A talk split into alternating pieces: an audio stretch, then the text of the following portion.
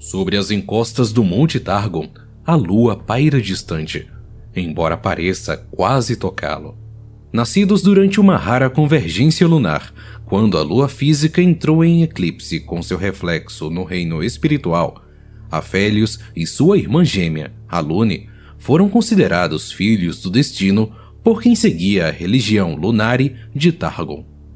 Espelhando o evento celeste que marcou seu nascimento, as duas crianças sabiam que seu destino estava traçado.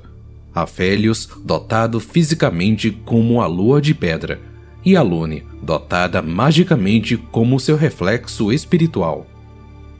Como devotos dedicados, eles cresceram sob a crença de mistério, reflexão e descoberta, aceitando a escuridão não só por sua religião, mas como sendo a única coisa que os protegia.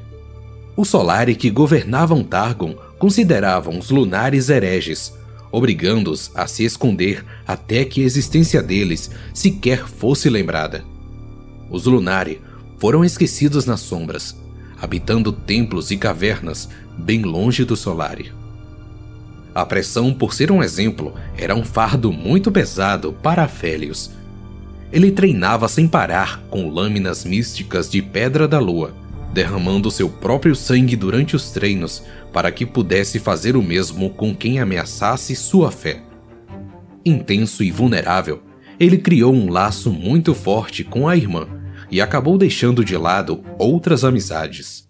Enquanto Afélios era enviado em missões cada vez mais perigosas para proteger os Lunari, Alune treinava separadamente como profetisa, usando sua magia luminosa para revelar caminhos e verdades ocultas à luz da lua. Com o tempo, suas tarefas a obrigaram a deixar o templo em que foram criados. Sem Alune, a fé de Afélios hesitou. Desesperado por um propósito, ele partiu em uma jornada cerimonial às trevas, onde diziam que os Lunari descobriam seus caminhos, suas órbitas.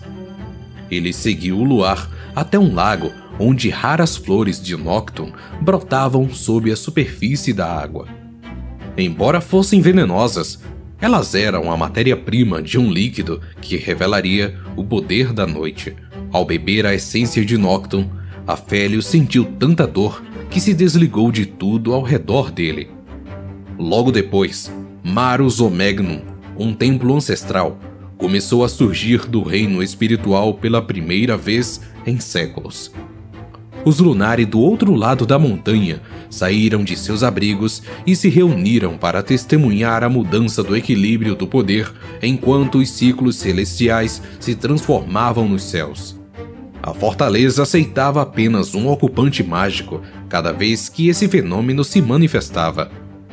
Esta seria a vez de Alune, e sua órbita a guiava ao templo. Afélios, que não costumava pedir nada, pediu para participar do evento. Porém, quando a fortaleza passou pelo véu como uma exibição mágica fulgurante, uma claridade ainda mais forte tomou conta da noite. De alguma forma, os Lunari foram descobertos mesmo com os ciclos celestiais ao seu favor. Um exército dos Solari marchava na direção deles. Tudo parecia perdido. Os Solari estavam expurgando a heresia dos Lunari com fogo e aço. Até Afélios foi derrotado. Suas lâminas de pedra da lua estavam despedaçadas no chão e seus lábios estavam cobertos de sangue mas ele seguia tentando alcançar o Noctum. Ainda no calor da batalha, Alune foi até o coração do templo e, ao chegar, seu potencial máximo foi liberado. Pelo Noctum, Afélios podia sentir o poder de Alune tomando conta dele, e também podia ouvi-la. Com um sussurro, ela colocou magia nas mãos dele, substituindo suas lâminas e a solidificando em pedra da lua.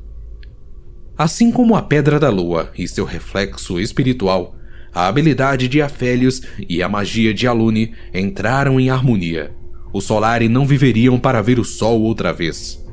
Enquanto seu poder se manifestava, Alune colocou a si e ao templo dentro do reino espiritual, onde estariam a salvo dos Solari.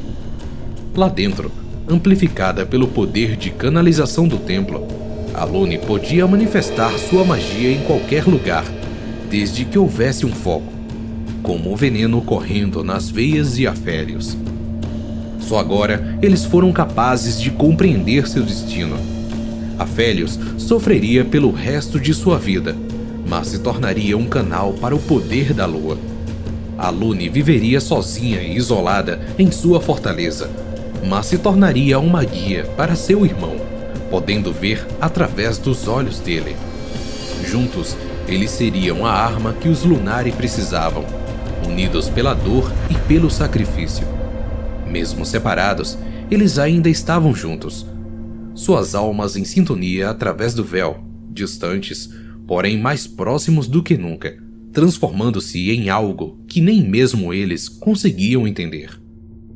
Para proteger os sobreviventes do ataque que os obrigou a voltar para as sombras da montanha, o treinamento de Afélios como assassino tem o apoio da magia de Alone. Suas lâminas agora são um arsenal de armas místicas, aperfeiçoadas por Alone ao longo de várias missões juntos. Agora que o equilíbrio do poder de Targon está mudando e que os Solares sabem que os Lunari resistirão, Afélios e Alune serão ainda mais necessários.